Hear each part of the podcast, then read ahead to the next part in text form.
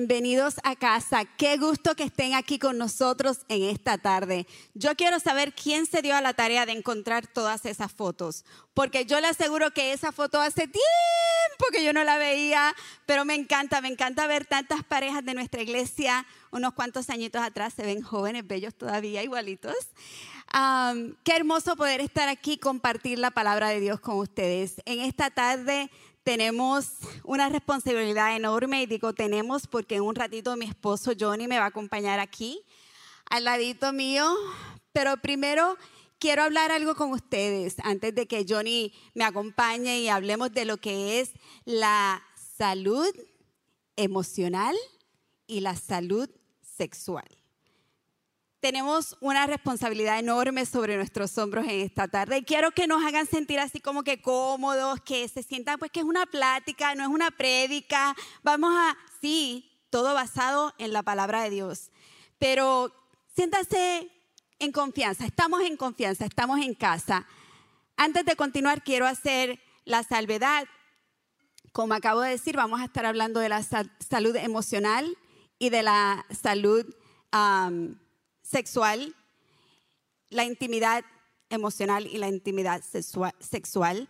Y sé que es un tema un poco delicado y que algunas familias quizás no se sientan en confianza de que lo hablemos. Le aseguramos que todo lo que vamos a hablar en esta tarde está basado en la palabra de Dios. No vamos a hablar nada que esto es fuera del contexto bíblico. Pero si aún así usted no se siente en confianza y desea pues que sus niños se retiren, lo que usted necesite hacer siéntase en confianza de hacerlo, pero queremos aclarar eso primero que nada. Qué bonito que podemos venir a la iglesia y hablar abiertamente de este tema. Eh, platicaba yo con mi esposo y decía, fíjate, qué triste cómo la, la sexualidad, la intimidad sexual, se ha vuelto un tabú, se ha vuelto algo que ya no hablamos en la iglesia. Jamás pensábamos a lo mejor quizás que que íbamos a tocar estos temas. ¿Por qué? ¿Por qué, Johnny? ¿Por qué ya no, no podemos hablar? ¿Por qué no podemos hablar de la intimidad en la casa de Dios? Sí podemos. Es bíblico, está en la palabra y no tenemos derecho de cortar ningún verso, ¿verdad? Pero a veces nos sentimos un poquito incómodos con el tema. ¿Saben por qué? Porque el enemigo se ha encargado de hacernos pensar que la intimidad es algo vergonzoso es algo sucio, es algo feo, es algo que no se debe decir ni siquiera en voz alta. Completamente fuera del plan de Dios. El enemigo lamentablemente se ha introducido en nuestra sociedad y vemos muchas cosas y escuchamos muchas cosas que son malas y el mundo las llama buenas. Y muchas cosas que son buenas, el mundo las llama malas. Pero nosotros tenemos que ser luz en medio de las tinieblas. Y estamos llamados a hablar, a crecer, a conocer y a vivir lo que dice la palabra de Dios. Y antes de entrar en el tema, y por eso Johnny todavía no me acompaña, es porque sentimos una carga bien fuerte de que queremos, de que queremos que usted tome un momento para pensar internamente. ¿Cómo está mi vida? Espiritual. ¿Cómo está mi vida espiritual en el sentido de la sexualidad? Lamentablemente la pornografía, la lujuria, la homosexualidad, pecados que están completamente condenados dentro de la palabra de Dios, la fornicación, el adulterio, están a la orden del día en el mundo y lamentablemente muchas veces dentro de la iglesia. Así que yo quiero que en este momento tú tomes el momento y pienses y le digas, Dios, revélame, si hay algo en mi vida que no te agrada, si hay algo en mi vida que no está conforme a tu palabra, antes de comenzar esta plática, antes de yo entrar a conocer mejor a mi, a mi pareja, antes de yo pensar si mi relación con mi pareja está bien, yo tengo que pensar si mi relación con Dios está bien. Porque yo le aseguro que su, su relación con Dios no está bien, su relación con su pareja no puede estar bien. Queremos una iglesia sana, queremos una iglesia que se sienta libre. Y esta tarde aquí tú puedes recibir liberación. En esta tarde aquí, Dios está para decirte, yo hago tu corazón nuevo. En esta tarde aquí está el Dios de los dioses, el Rey de Reyes, el Señor de Señores, para decirte, yo morí en la cruz del Calvario para darte a ti libertad, sanidad y salvación. Así que si dentro de tu vida hay algo que todavía no te permite sentirte libre, sano, salvo, no hay razón para que tú continúes ni un minuto más en esa situación. Dios quiere hacerte libre. Solo necesita que tú quieras ser libre. Estos pecados ocultos que el enemigo se ha encargado de, se ha aprovechado para hacer que, que se vuelvan algo de vergüenza, algo de carga, de que no quiero que nadie sepa, de que son los pecados que Él se ha, se ha aprovechado para que nosotros no los hablemos, no los confesemos y continuemos en cautiverio. Tu iglesia está aquí para ti. Los líderes de esta iglesia estamos aquí para ayudarte. Si tú estás pasando por una situación difícil o si tú fuiste abusado, has sido herido y necesitas ayuda, no queremos que camines solo. Tus líderes de grupo pequeño, tus pastores, nosotros estamos aquí para ti. Hay libertad, hay sanidad, hay restauración. La palabra dice que el primer paso es, ¿cuál? Que lo confesemos. En la palabra del Señor podemos ver que Dios nos habla en 1 Corintios 6, 9 al 10 y dice, no os dejéis engañar, ni los fornicarios, ni los idólatras, ni los adúlteros, ni los afeminados, ni los que se echan con varones, ni los ladrones, ni los ávaros, ni los borrachos, ni los maldicientes, ni los estafadores heredarán el reino de Dios. El pecado nos separa de Dios. Pero sabes que también la palabra dice en 1 Juan 1.9, si confesamos nuestros pecados, Dios es fiel y justo, nos los perdonará y nos limpiará de qué? Toda, no de alguna, de toda maldad. Así que yo quiero que en esta tarde tú me acompañes y me ayudes a orar. Y quiero invitarte a que después que hagamos esta oración, tú te sientas libre de buscar ayuda. Y hay unas condiciones. Yo quiero que tú consideres esto. Si tú necesitas ayuda, hay unas condiciones que tú sigas. Busca ayuda con alguien que te pueda ayudar espiritualmente. Alguien que esté en la posición espiritual de ayudarte, no de echarte para atrás. Segundo, busca a alguien de tu propio sexo. Si tú eres un hombre, buscas al pastor, buscas a tu líder de grupo pequeño varón. Si eres mujer, buscas a Jenny, me puedes buscar a mí, a tu líder de grupo pequeño femenina. Eso es bien importante, bien importante. Y luego que hagamos eso, yo te aseguro que va a haber restauración total. La palabra de Dios es fiel, no se equivoca. Y dice en Proverbios 28, 13, quien encubre su pecado jamás prosperará, quien lo confiesa y lo deja, haya perdón. Y por eso es que te dijo que busques ayuda y lo confieses, porque la palabra nos manda hacerlo. Así que ahora yo te voy a pedir que tú cierres tus ojos y que tú levantes un clamor al cielo. Si tú necesitas esa libertad, esa liberación, la pides en este momento. Si tú no la necesitas, yo te pido que tú intercedas conmigo en este momento por aquellos que están atados por un pecado oculto y necesitan liberación. Padre Celestial, Dios bueno, gracias por tu amor, gracias por tu perdón, gracias porque tú llevaste a la cruz del Calvario, Señor, todo, todo, todas nuestras iniquidades, nuestros pecados, todo, no se queda nada, Dios, porque tu sangre sigue cubriéndonos, porque tu sangre sigue librándonos, porque tu sangre sigue perdonando. Gracias, Señor, por las vidas que en este momento, Señor, reconocen que necesitan ser libres que reconocen que te necesitan a ti en sus vidas para poder tener, Señor, sanidad interior, para poder, Señor, tener una vida nueva, Señor, para poder salir de este pecado que los acosa. Sé tú, Señor, en este momento abrazándoles, dejándoles sentir, Señor, tu presencia sobrenatural en sus corazones, en sus vidas, y que ellos puedan sentir una liberación especial en este momento, Señor, y que ellos decidan, Señor, tornarse al pecado y jamás volver a Él. Lo declaramos hecho. Lo declaramos hecho en el nombre de Jesucristo. Amén. Amén. Amén. Ok, ahora sí. Ahora sí podemos hablar de intimidad emocional y de intimidad sexual. Y ustedes saben que siempre en la casa hay uno que habla más que el otro, ¿verdad? El pastor decía el domingo pasado, ay Cindy, yo te voy a dejar hablar, ay Cindy, yo te voy a dejar hablar. Y la pobre Cindy no podía hablar. Aquí al revés. Aquí Johnny es el que va a tener que decirme, Carla, cógete un break, déjame decir algo. Eh, Johnny y yo, hola bebé, Hola, mi amor. ¿cómo estás? Muy bien. Qué bueno. ¿Nervioso? Yo sí. Yo sí, porque, ay, mi esposo, mi esposo, él es bien chulito, pero a veces, ay, me dice unas cosas que, uh.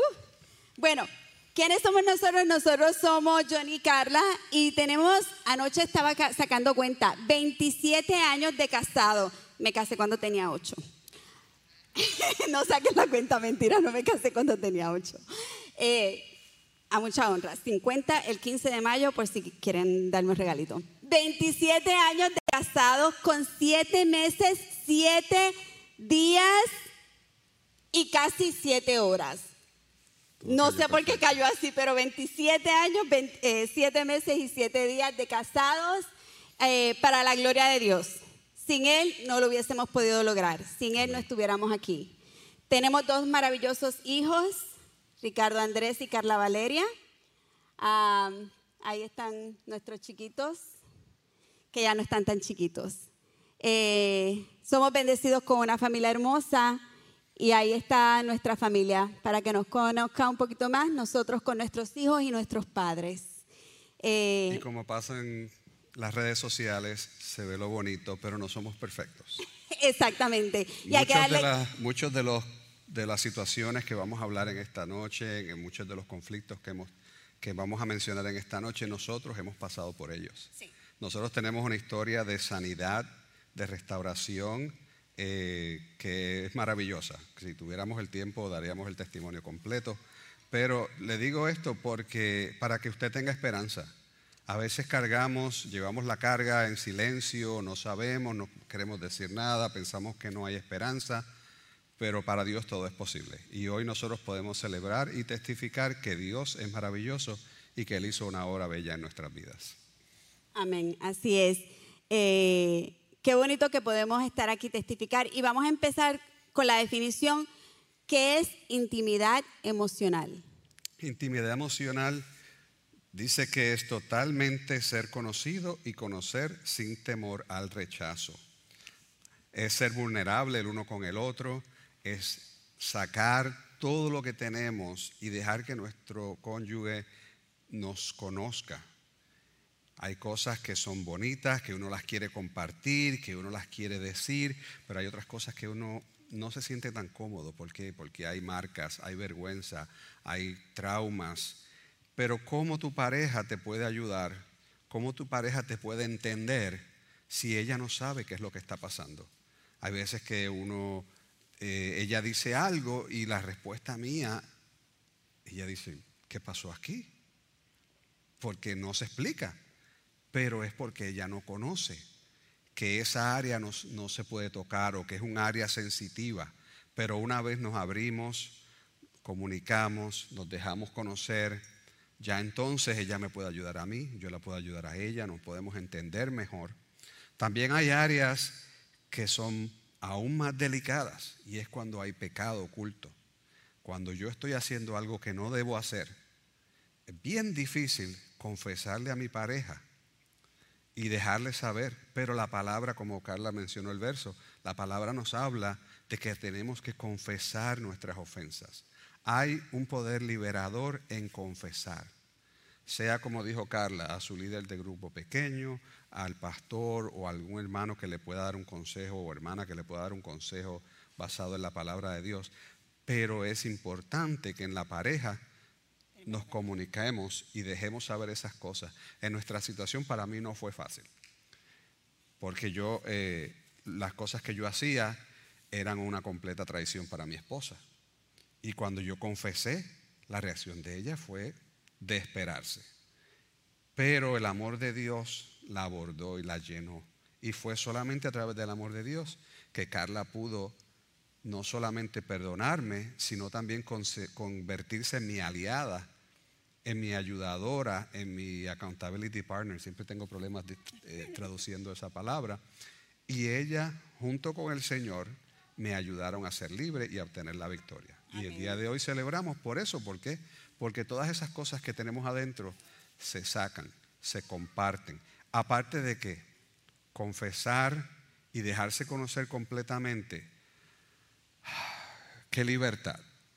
Pero no siempre es fácil. No, no siempre, no siempre es, fácil. ¿Y por qué? Pues porque tenemos miedo a ser juzgados, tenemos miedo a ser condenados, tenemos miedo a que no se reciba bien esa confesión. Eh, y ahí es donde tenemos que, como la parte que está escuchando, pedirle a Dios dirección. Y tenemos que recordar que no estamos aquí para juzgarnos uno al otro, sino para apoyarnos, para amarnos, para perdonarnos, para estar ahí en el momento difícil. La palabra de Dios dice en Mateo 7:37, no juzguéis y no seréis juzgados. No condenéis y no seréis condenados. Perdonad y seréis perdonados. Entonces, todo esto de lo que está hablando Johnny eh, pasa en nuestras vidas. Hay algo, como seres humanos siempre tenemos algo que quizás está ahí oculto y que queremos decir, pero tenemos la vergüenza y no queremos confiárselo a nuestra pareja. Y que qué bonito que la palabra te dice, sé libre, porque tiene que haber intimidad emocional, tiene que haber esa conexión para que realmente pueda haber una, una conexión interna con tu pareja al nivel que Dios quiere. Cuando tú llegas a ese nivel que Dios quiere, como decía, como decía mi mamá, la gloria de Dios baja. Porque Dios está ahí, está en medio de ustedes, pero hay que llegar a ese momento. Entonces, es ser vulnerables y a la misma vez recordar que no podemos estar aquí para juzgar, sino para apoyar y amar. Y muchas veces hay miedo, como yo les comenté. Yo tenía un terror a decirle a mi esposa y a confesar y a abrirme con mi esposa. Y sí, a veces tenemos que ser eh, valientes y ponernos los pantaloncitos en nuestro lugar, porque si usted hizo algo, tome responsabilidad. Y a veces hay consecuencias y son difíciles. Pero la palabra nos dice que hay que perdonar y hay que amar. Eh, y de la, igual, de la manera en que el Señor nos perdonó a nosotros, si usted es la parte que ha sido ofendida o si usted es la parte que está escuchando, usted tiene que pensar que usted no es perfecto.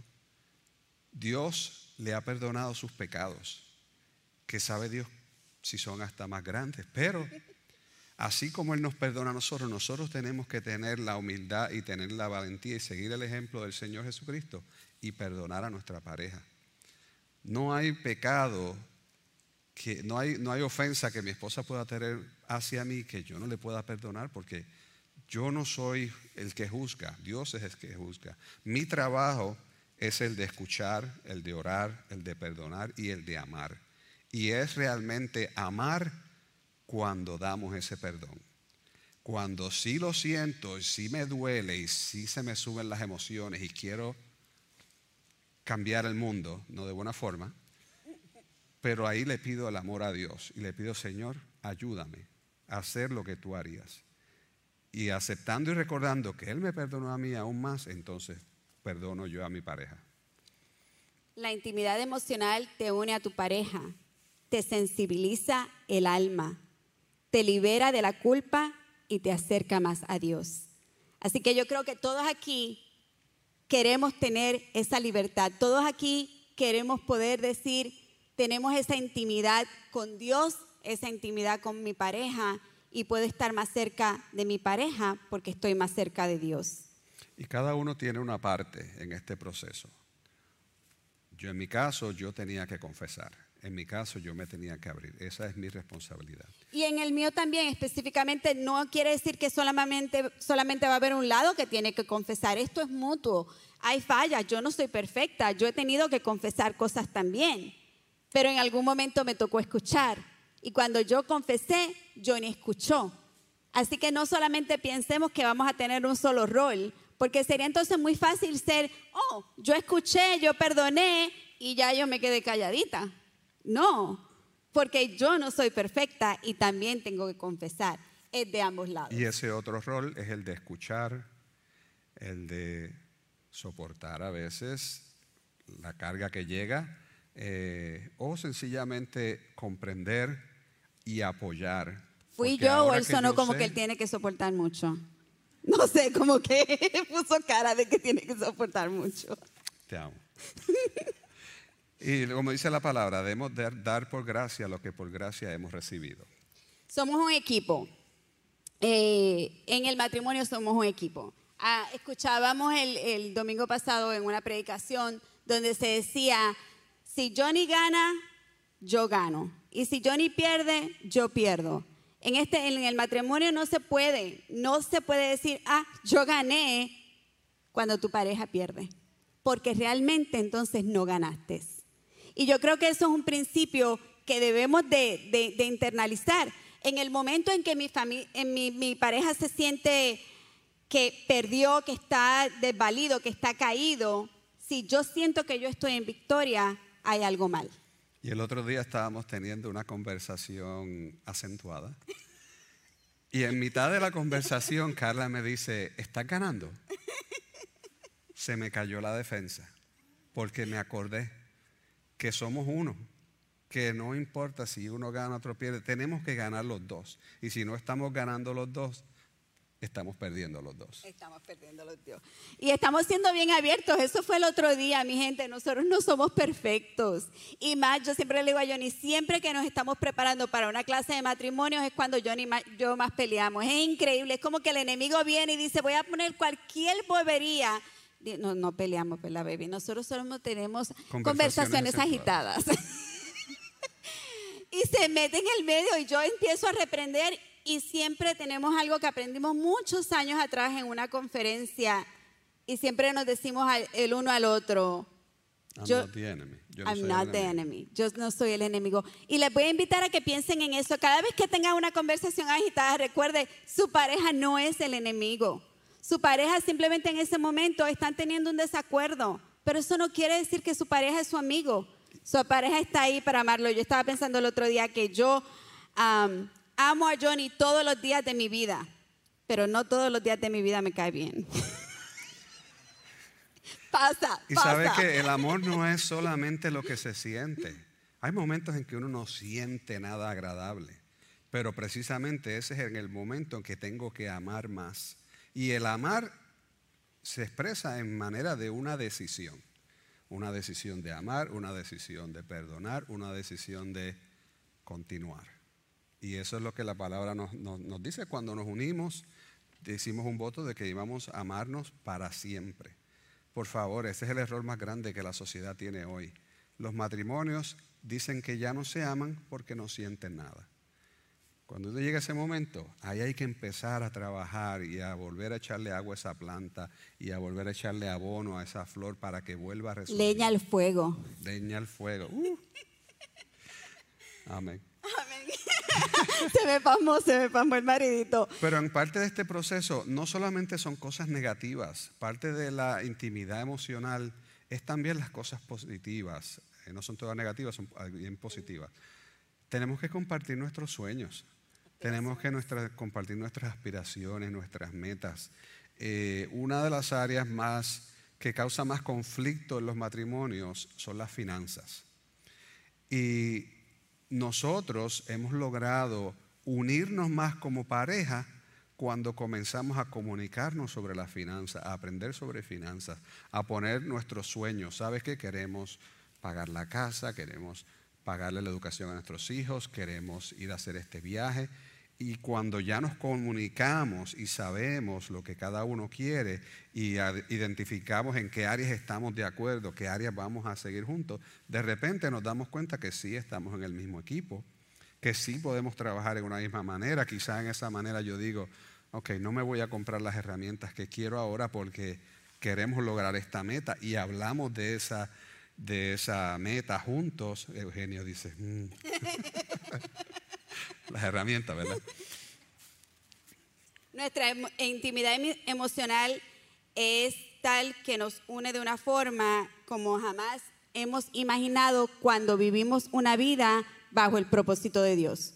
Solamente en ese momento tu intimidad emocional va a ser va a estar al máximo nivel cuando tú estás conectado con Dios. Ahora, hablamos de la intimidad emocional. ¿Y qué pasó con la intimidad sexual? Vamos a hablar de la intimidad sexual. ¿Qué dice la palabra de la intimidad sexual? Dice que la intimidad sexual fue creada por Dios para reproducirnos. Génesis 1.28. Y les dijo, y, y los bendijo con estas palabras, sean fructíferos y multiplíquense, llenen la tierra y sométanla, dominen a los peces del mar y a las aves del cielo y a todos los reptiles que se arrastran por el suelo. Pero Y muchos cierran la Biblia ahí. también dice que es para el disfrute de la pareja. ¿También dice eso? Dijimos esto en la iglesia en voz alta. ¿Tú estás seguro? Amén. Amén. Bueno, vamos a ver qué dice Proverbios 5, 18 y 19. Bendita sea tu fuente, goza con la esposa de tu juventud. Es una gacela amorosa, una cervantilla encantadora, que sus pechos te satisfagan siempre, que su amor te cautive todo el tiempo. Y esto es uno de los muchos versos que hay en la palabra, Proverbios, Eclesiastés. Hay tanta sabiduría y tanta bendición en, esas, eh, en, esas, en esos versos bíblicos que, que son las cosas que nosotros deberíamos fundamentar y creer y, y- implementar en nuestra, vida. relación. Desgraciadamente, pues a veces nos dejamos llevar tanto por las novelas o por las, revistas o por qué sé yo qué. El mundo. la- la- las influencias del mundo y terminamos desviándonos del plan del Señor. Pero la palabra es clara y no podemos quitar un verso de la palabra porque quizás nos haga sentir un poco incómodos y no debería de hacernos sentir incómodos. Fue lo que Dios estableció y es hermoso y es también para el disfrute de la pareja. Anoche hablaba yo con, con Valeria, con Carla Valeria, mi hija, y le, le estaba contando que íbamos a, a tener esta charla hoy en la iglesia y me dice, ay mami, ¿sabes qué? Eh, eh, muchas personas nos comparten a los jóvenes adultos en la iglesia que algo muy bonito es que cuando te cases, en tu luna de miel, leas el libro de Cantar de los Cantares. Y yo dije, wow, yo nunca había escuchado eso. De hecho, le pregunté ano- anoche a Johnny, ¿alguna vez tú has estado en una pre- predicación de Cantar de los Cantares? Y me dice, no me acuerdo. Usualmente como que el libro lo hasta lo brincamos en la Biblia y yo no sé por qué. Así que yo le voy a dar de tarea, si su aniversario se aproxima, ya tiene una tarea para su aniversario, lea los ocho capítulos de Cantar de los Cantares y si su aniversario está muy lejos, pues hágalo la semana que viene, no importa. Lo tiene de tarea. Ah, y va a encontrar todo lo que dice la palabra y lo hermoso que son estos poemas inspirados en una pareja hermosos versos dedicados del amado a la amada y de su amada a su amado. Así que recordemos que la palabra es clara, la intimidad sexual está dirigida y bendecida por Dios y es hermosa. Además de eh, los versos bíblicos, además de la, influencia de la palabra de Dios, este, también hay estudios eh, científicos que demuestran beneficios físicos, beneficios ene- emocionales de tener una relación íntima saludable, eh, sexual saludable. A esto, pues, hay que enfatizar que estos beneficios son cuando la relación se lleva de la manera que Dios estableció el proceso, de la manera que Dios lo estableció. Eh, un Dios, solo un Dios, un hombre, una mujer, un matrimonio, una carne por una vida. Eso es lo que Dios estableció. Solamente una pareja. Amén. La intimidad sexual ah, tan solo puede ser de bendición bajo el plan de Dios, como decíamos. La palabra es muy clara con las consecuencias cuando se tienen prácticas sexuales fuera del marco divino, o sea, fuera del matrimonio. Y también les queremos compartir algunos versos bíblicos donde dice en 1 Corintios 6, 18, huyan del pecado sexual. Ningún otro pecado afecta tanto al cuerpo como este, porque la inmoralidad sexual es un pecado contra tu, propio cuerpo. Y primera de Tesalonicenses 4:3 dice, la voluntad de Dios es que sean santos. Entonces, aléjense de todo pecado sexual. vean ahí que en el verso que leyó Carla se afecta el cuerpo y hay estudios científicos que muestran cómo prácticas como la adicción a la pornografía afecta la estructura del cerebro de forma negativa. Y eso podemos hablar detalles luego con calma. Ahora el segundo verso menciona eh, que Dios quiere que seamos santos. Entonces, estas prácticas sexuales eh, que no están aprobadas por la Biblia, que son diferentes, afectan el área espiritual. O sea que son cosas que nos pueden beneficiar si se hacen correctamente en varias áreas o nos pueden hacer daño en diferentes áreas.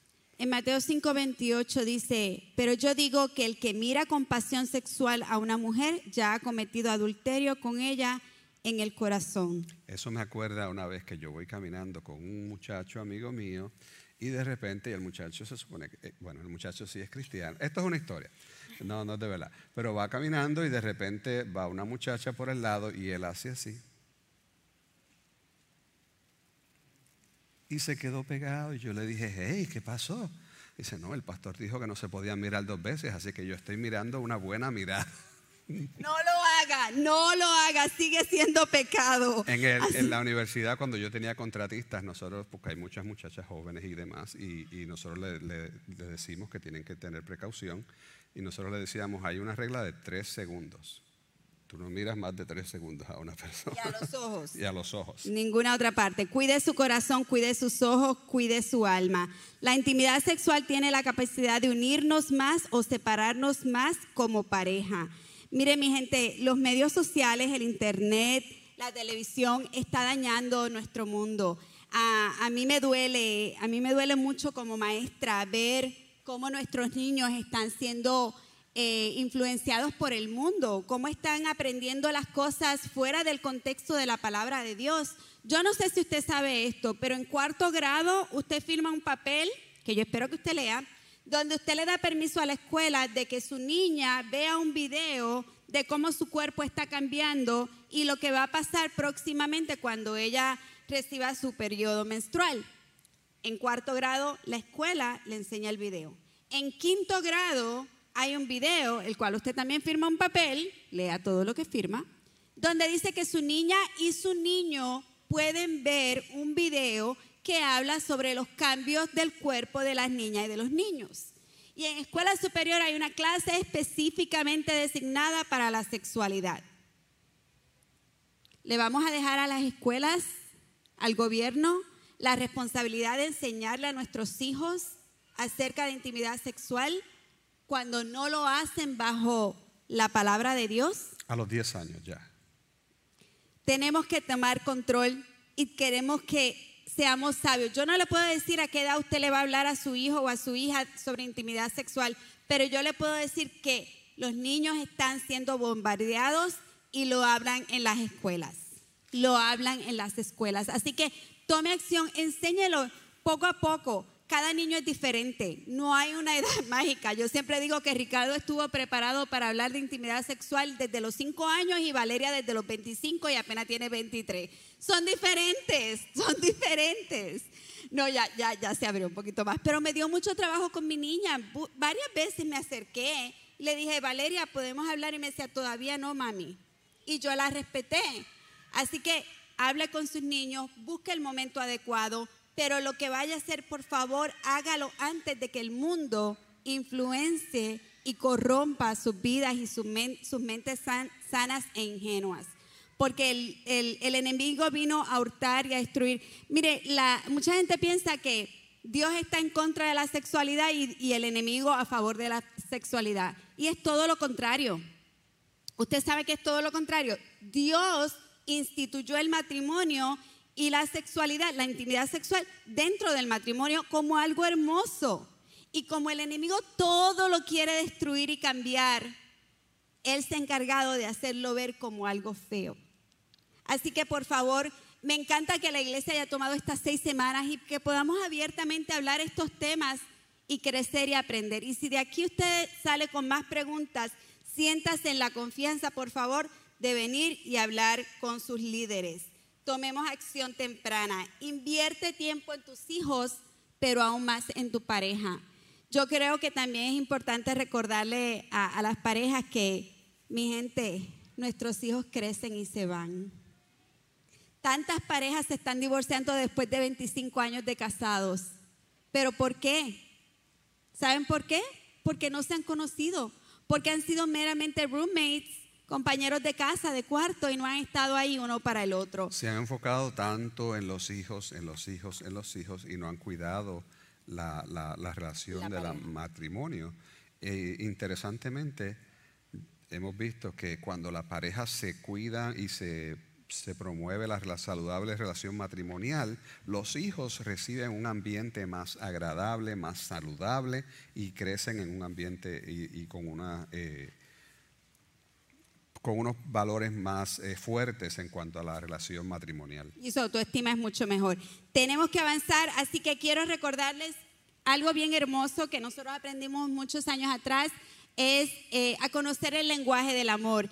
Cómo a Johnny le gusta recibir eh, cariño, amor de mi parte y viceversa. Así que no me voy a entrar en detalles en cuanto a esto, pero hay un link en la pantalla, se lo van a poner. Si usted aún no ha hecho este, este quiz con su pareja, se los recomiendo.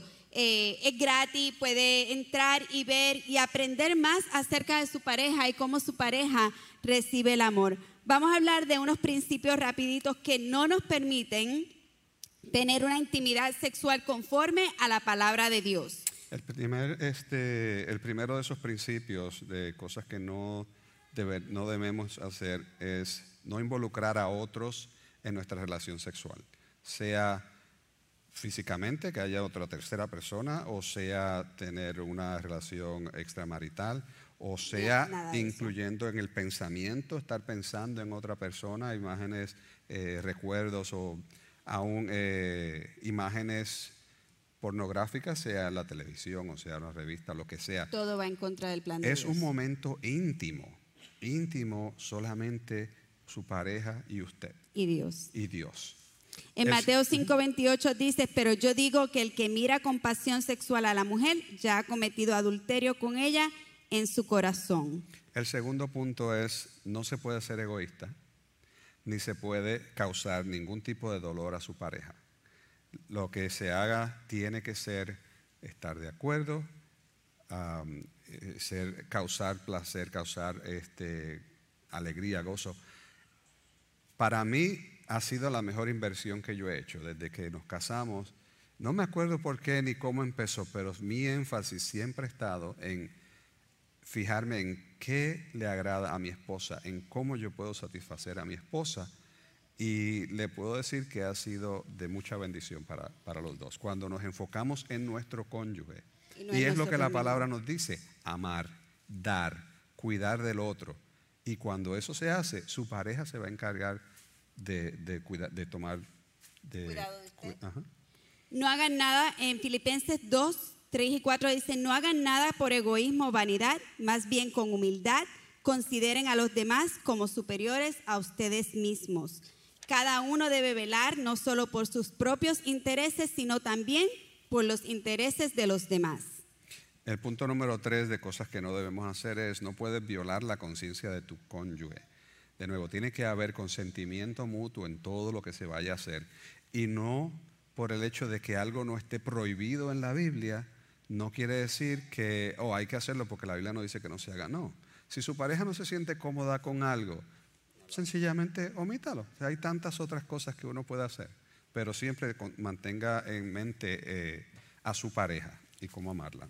Romanos 14, 15 dice, ahora bien, si tu hermano se angustia por causa de lo que comes, ya no lo compartas con, ya no te compartas con amor, no destruyas por causa de la comida al hermano por quien Cristo murió. Y aunque el verso se refiere eh, literalmente a, a la comida, lo podemos utilizar en, en cosas que no debemos de hacer porque le duelen o le causan disgusto a tu pareja. El punto número cuatro dice, No puedes usar la intimidad, como la intimidad sexual como un sistema de manipulación o de castigo. ouch.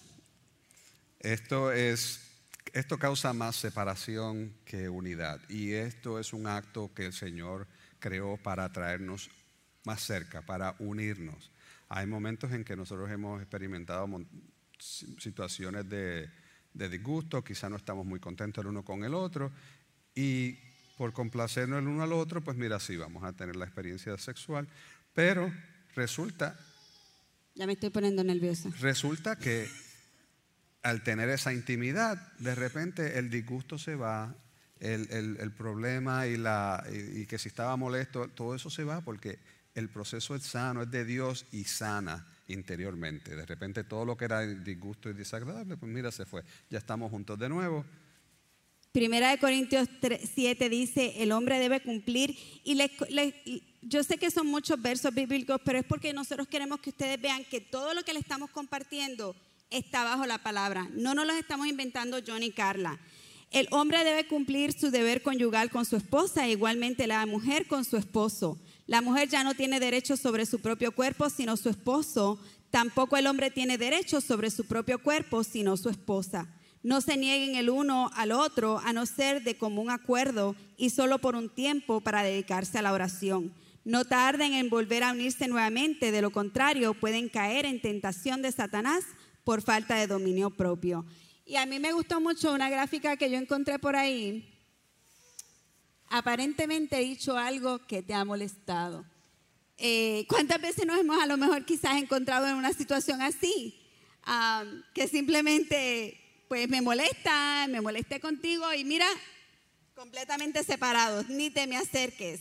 Pues no va conforme a la palabra de Dios.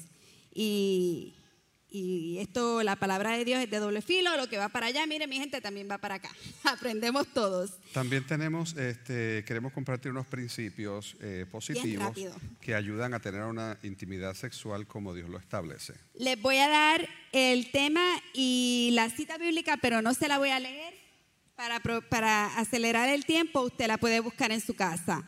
Recuerden que la intimidad sexual fue establecida por Dios y está en Génesis. Claramente ya hemos leído varios versos donde dice que la intimidad fue creada por Dios. Número dos, tu cuerpo es bueno. Y esto es algo que yo sí aquí me voy a detener rapidito. Muchas veces las mujeres pensamos después que damos a luz, que nos quedamos quizás con unas libritas de más, que, que ya no somos hermosas, que ya nuestra pareja no nos ama. Eh, mire lo que dice la Biblia. Tú creaste las delicadas partes internas de mi cuerpo y me entretejiste en el vientre de mi madre. Gracias por hacerme tan maravillosamente compleja. Tu fino trabajo es maravilloso, lo sé muy bien. Memorices ese verso, que jamás, jamás su este, autoestima baje pensando que usted no es suficiente. Su pareja la escogió, la ama tal y como usted es no permita que el enemigo se meta en su matrimonio por pensar que usted es menos o que ya no está atractiva o atractivo. Igualmente son áreas de la intimidad emocional. Debe compartir con su esposo, porque a lo mejor son ideas que usted tiene en su cabeza y su esposo lo entiende o lo acepta, o igualmente su esposa. Y, no, no permita que estas cosas, estas ideas le, le afecten. En este caso, pues nos dejamos llevar mucho por las imágenes que vemos en la televisión y todo tiene que ser esbelto y todo tiene que ser perfecto. El amor va más allá de todo eso. Amén. La intimidad sexual es un regalo para ser disfrutados por ambos. Proverbios 5, 18. Número 4, la intimidad sexual es una oportunidad para glorificar a Dios. Déjeme decir eso de nuevo. La intimidad sexual es una oportunidad para glorificar a Dios. Sí, la Biblia dice que todo, que todo lo que nosotros hagamos sea para agradar y glorificar a Dios y eso incluye su intimidad con su pareja. Primera de Corintios 10:31. Gracias. Número 5, aprende a reconocer las necesidades de tu pareja y a satisfacerlas, como mencionaba Johnny ahorita. Enfócate en dar y no en recibir, porque hay mayor bendición cuando tú das que cuando tú recibes. Hechos 20, 35. Mire mi gente, eh, yo sé que este tema es bien largo y usualmente nosotros tomamos dos horas para platicar esto, pero queríamos compartírselo. Disculpe que al final tuvimos que acelerar un poquito porque sabemos que hay necesidad, que es real, que queremos aprenderlo todo basado en la palabra de Dios. Yo les voy a dar un reto práctico, nosotros le vamos a dar un reto práctico para esta semana para poder llegar a esa intimidad emocional y esa intimidad sexual que Dios tiene para su vida, tenemos que invertir tiempo el uno en el otro. tenemos que ser intencionales. Busque un día de esta semana y haga una cita con su pareja. Yo sé que algunos me van a decir, yo tengo niños, Carla, tú no entiendes. No, no, no, mire, su niño puede ir a la cama a las 8 de la mañana, a las 8 de la noche, y de 8 a 10 usted tiene dos horas. Mientras el niño está durmiendo en el cuarto, usted puede tener una cena romántica, puede quizás irse al patio de la casa y hacer un picnic. Sea creativo, sea intencional, invierta tiempo en su pareja, tome el tiempo de reenamorarse. De recordar qué fue lo que los trajo, los unió al principio. Que, esos ojos hermosos que me conquistaron, pues vamos a mirarlos. Escríbale un poema, enamórese, lea Cantar de los Cantares. Invierta tiempo de calidad en su pareja, en su matrimonio, y yo le aseguro que su vida va a ser bendecida. Yo quiero que cerremos este, este mensaje en esta tarde con una oración. Eh, y pues la invitación eh, número uno va a ser para si usted no tiene a Dios en su, en su relación. Eh, el pastor Juan Pablo la semana pasada hablaba de un triángulo donde Dios está arriba, está la esposa y está el esposo. Esa es la unión perfecta. Si usted no tiene al Señor en su corazón y esta noche quiere aceptar a Dios y hacer a Dios parte de su vida, le vamos a hacer la invitación para que usted tome ese paso en este día. También queremos orar por, se ha hablado de situaciones de, abuso de la niñez, de traumas. Queremos orar para libertad, para sanidad interior. Y también queremos orar para personas que están batallando, que hayan estado batallando con tentaciones, con prácticas sexuales este, como pornografía y otras cosas que, que, mencionamos. Gente, esto es bien importante y son cosas que no se, dejen de, no se dejen de dejar pasar. Oh, mañana, oh, después. Ah, está bien, yo no lo vuelvo a hacer, pero vuelve y pasa. yo les puedo, eh, les puedo dar testimonio de cómo Dios ha hecho maravillas. Y hay gente, desgraciadamente, aún dentro de las iglesias, que están batallando con estas cosas. Y la idea no es condenar a nadie, sino ayudarles a que se acerque, nos acerquemos más al Señor y puedan vivir una vida libre. ¿Alguien quiere este, dar el paso y aceptar al Señor en esta mañana? Yo le voy a invitar a que levante su mano. Nada más queremos saber quién es y conectarnos con usted para darle literatura luego. ¿Alguien desea aceptar al Señor en esta noche?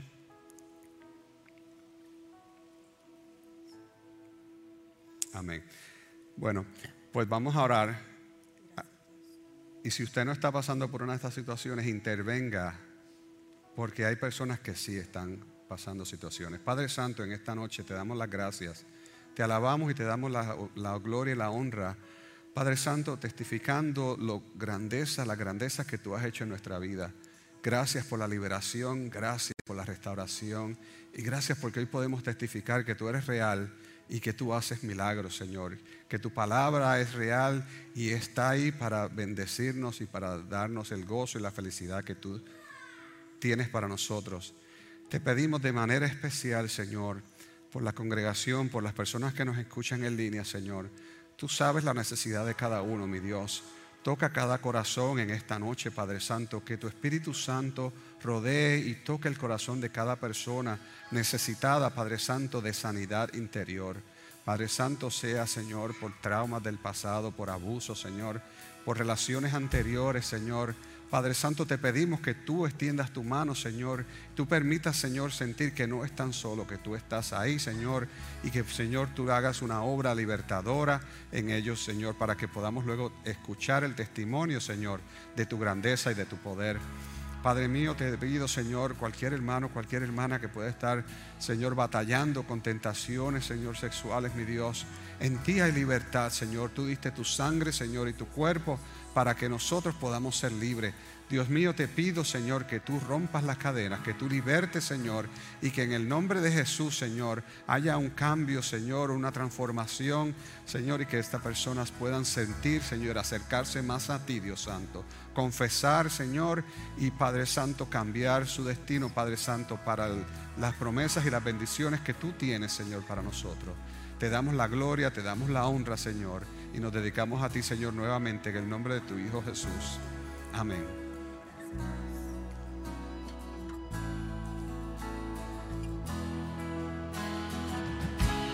Sombra que no alumbres, monte que no escales para encontrarme a mí. No hay pared que no derrumbas, cadena que no rompas para encontrarme a mí. Sombra que no alumbres, monte que no escales para encontrarme a mí. No pared que no derrumbas, cadena que no rompas para encontrarme a mí. Sombra que no alumbres, monte que no escales para encontrarme a mí.